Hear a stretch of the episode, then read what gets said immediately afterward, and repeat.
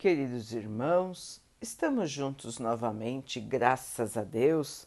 Vamos continuar buscando a nossa melhoria, estudando as mensagens de Jesus, usando o livro Religião dos Espíritos, de Emmanuel, com psicografia de Chico Xavier. A mensagem de hoje se chama O Caminho da Paz, reunião pública de 8 de 6 de 1959. Questão 743. A guerra desaparecerá um dia da face da terra? Resposta: sim, quando os homens compreenderem a justiça e praticarem a lei de Deus. Nessa época, todos os povos serão irmãos dos grandes flagelos do mundo antigo, salientavam-se dez que rebaixavam a vida humana. A barbárie que perpetuava desregra, os desregramentos do instinto. A fome que atormentava o grupo tribal. A peste que dizimava populações o primitivismo que igualava a esperteza do homem e a habilidade do castor, a ignorância que alentava as trevas do espírito, a solidão que favorecia as ilusões do feudalismo, a inatividade que categorizava o trabalho como humilhação e penitência o cativeiro que vendia homens livres nos mercados da escravidão, a imundície que deixava a residência terrestre ao nível dos brutos, a guerra que suprime a paz e justifica a crueldade e o crime entre as criaturas. Veio a política e instituindo vários sistemas de governo, anulou a barbárie. Apareceu o comércio e, multiplicando as vias de transporte, dissipou a fome. Surgiu a ciência e exterminou a peste. Eclodiu a indústria e desfez o primitivismo brilhou a imprensa e aboliu a ignorância. Criaram-se o telégrafo sem fio e a navegação aérea, e acabou-se o isolamento. Progrediram os princípios morais, e o trabalho brilhou como estrela na dignidade humana, desacreditando o nada fazer cresceu a educação espiritual e aboliu-se o cativeiro. Agigantou-se a higiene e removeu-se a imundície. Mas nem a política, nem o comércio, nem a ciência, nem a indústria, nem a imprensa, nem a aproximação entre os povos, nem a exaltação do trabalho, nem a evolução do direito individual e nem a higiene conseguem resolver o problema da paz. Porque a guerra, monstro de mil faces, que começa no egoísmo de cada um, que se corporifica na discórdia do lar e se prolonga na intolerância da fé, na vaidade da inteligência e no orgulho das raças, alimentando-se de sangue e lágrimas, violência e desespero, ódio e rapina, tão cruel entre as nações supercivilizadas do século XX, quanto já o era na corte obscurantista de Ramsés II.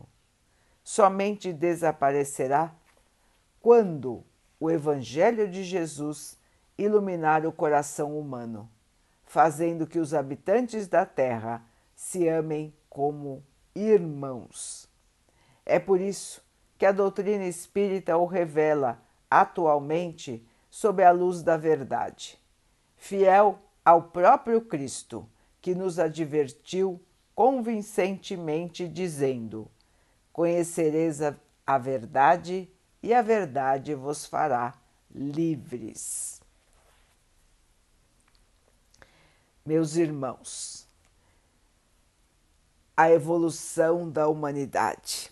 Emmanuel nos lembra e nos faz um comparativo de como a humanidade foi evoluindo nos diversos aspectos. Então, desde o ponto de vista do trabalho, das relações sociais, da, do próprio cuidado com o corpo, com a casa, a limpeza, a evolução no conceito de que trabalhar é fundamental, a evolução nas leis, na convivência, enfim, irmãos, nós fomos nos melhorando fomos criando uma sociedade, fomos evoluindo também como indivíduos em nossas habilidades, em nosso conhecimento. Desta maneira, a vida hoje na Terra, em, na grande maioria dos locais, é muito mais civilizada do que ela era no tempo primitivo, no tempo antigo. Então, os grandes flagelos que açoitavam as pessoas no tempo antigo deixaram de existir para a maioria das pessoas. Porém, nós ainda temos um flagelo que é o pior de todos. Não existe ainda na Terra a paz. Não existe ainda na Terra a igualdade. Não existe ainda na Terra o amor entre as criaturas. Porque, como bem disse Emmanuel, o Evangelho de Jesus ou seja, irmãos, a sua mensagem, a mensagem do amor, ainda não é conhecida e não é respeitada por todos. Emmanuel nos deixa bem claro que a partir do momento em que os homens se amarem, a vida na Terra será uma vida de alegria, de paz de tranquilidade. Vejam, irmãos, que a humanidade caminhou bastante, porém esse aspecto ainda continua igual. A falta do amor. Nós tínhamos a falta do amor, a falta do respeito, a falta de consideração, era pior. Hoje nós já caminhamos bastante Porém, irmãos, ainda nos falta uma estrada longa para que possamos ver a todos como nossos irmãos, para que possamos tirar de nós o egoísmo, a vaidade, o orgulho, e assim, despojados de tudo isso, possamos realmente ver os outros como iguais a nós. Ainda é difícil, não é, irmãos? Alguns nós até conseguimos ver como nossos irmãos, mas os outros, aqueles que não pensam como nós, aqueles que não têm a mesma fé que nós temos, aqueles que moram em outros lugares, aqueles que têm aparência diferente da nossa, aqueles que se comportam de maneira diferente da nossa, aqueles que caem nos crimes.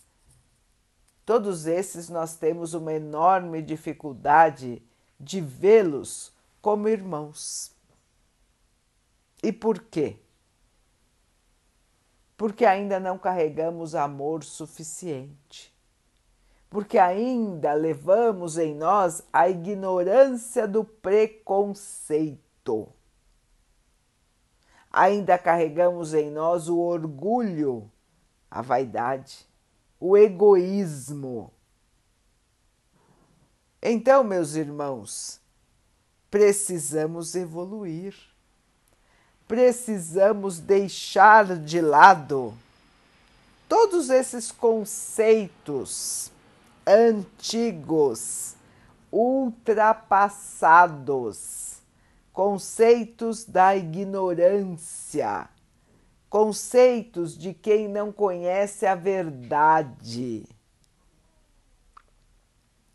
Por isso, irmãos, o Espiritismo nos traz de volta as mensagens do Mestre Jesus e nos explica a fundo os conceitos que ele nos trouxe, nos mostrando que a vida continua, nos mostrando de, nos mostrando que tudo que fizemos numa encarnação, de bom e de ruim, nos trará consequências nas próximas encarnações. E nos mostrando também, irmãos, que este corpo que vestimos hoje é passageiro. Nas próximas encarnações, nós teremos um corpo diferente. Se hoje somos homem, podemos voltar como mulher. Se hoje temos alguns tipos de gosto, podemos voltar com gostos totalmente diferentes. Se hoje temos certas afinidades, podemos voltar com afinidades diversas. Vamos voltar em famílias socialmente diferentes. Podemos hoje ser pobres e amanhã ser riquíssimos. Podemos hoje ter a pele escura e amanhã a pele clara. Ou seja, irmãos, o corpo, a aparência, as questões sociais não significam nada para o espírito, porque são questões passageiras. Nada disso tem importância, irmãos.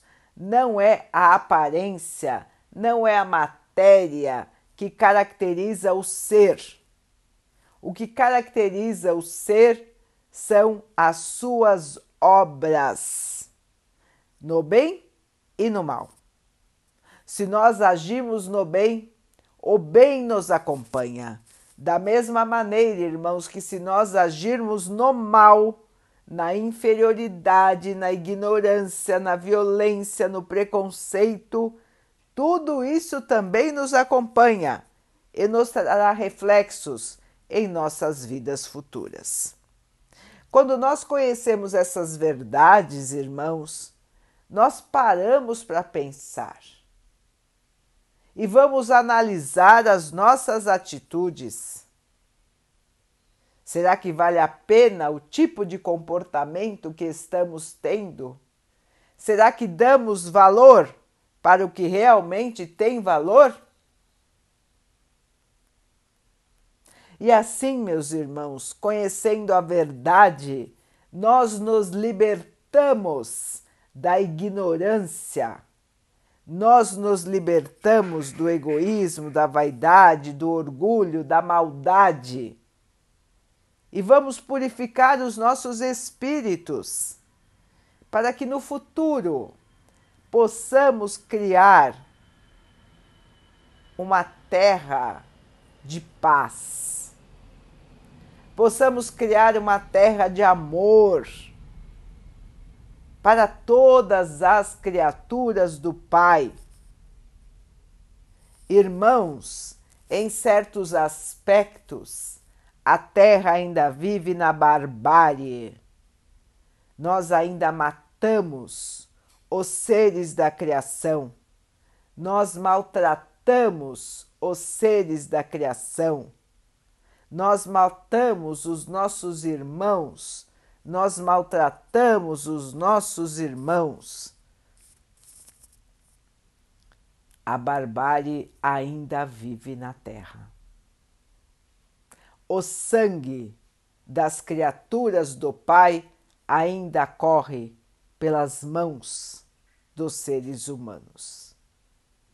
E enquanto isso acontecer, meus irmãos, nós ainda não teremos a paz, nós ainda não teremos a felicidade.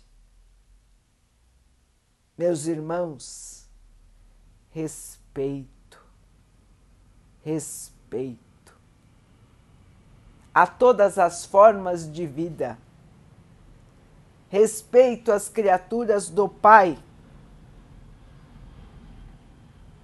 amor, paz, diminuir o nosso orgulho, diminuir a nossa vaidade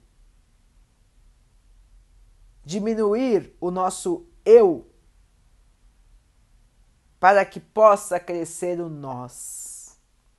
Nós, todas as criaturas do Pai. Meus irmãos, o caminho é pedregoso, o caminho é triste, o caminho é sombrio. Mas o Mestre está à nossa frente. Trouxe-nos a mensagem do amor. E continua enviando até hoje mensageiros e mais mensageiros, encarnados e desencarnados, para nos lembrar da sua bandeira, a bandeira branca da paz e do amor Queridos irmãos, vamos acordar deste sono, deste pesadelo da inferioridade. E vamos começar a ver as criaturas do Pai com respeito, com amor. E vamos transformar a nossa casa.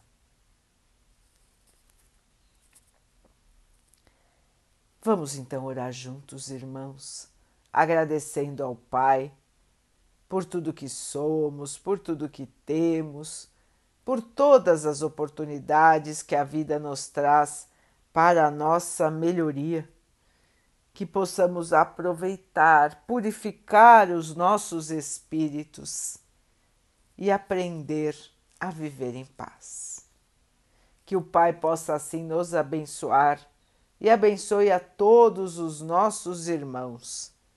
Que Ele abençoe os animais, as águas, as plantas e o ar do nosso planeta e que possa abençoar a água que colocamos sobre a mesa para que ela possa nos trazer a calma e que ela nos proteja dos males e das doenças. Queridos irmãos, fiquem, estejam e permaneçam com Jesus. Até amanhã.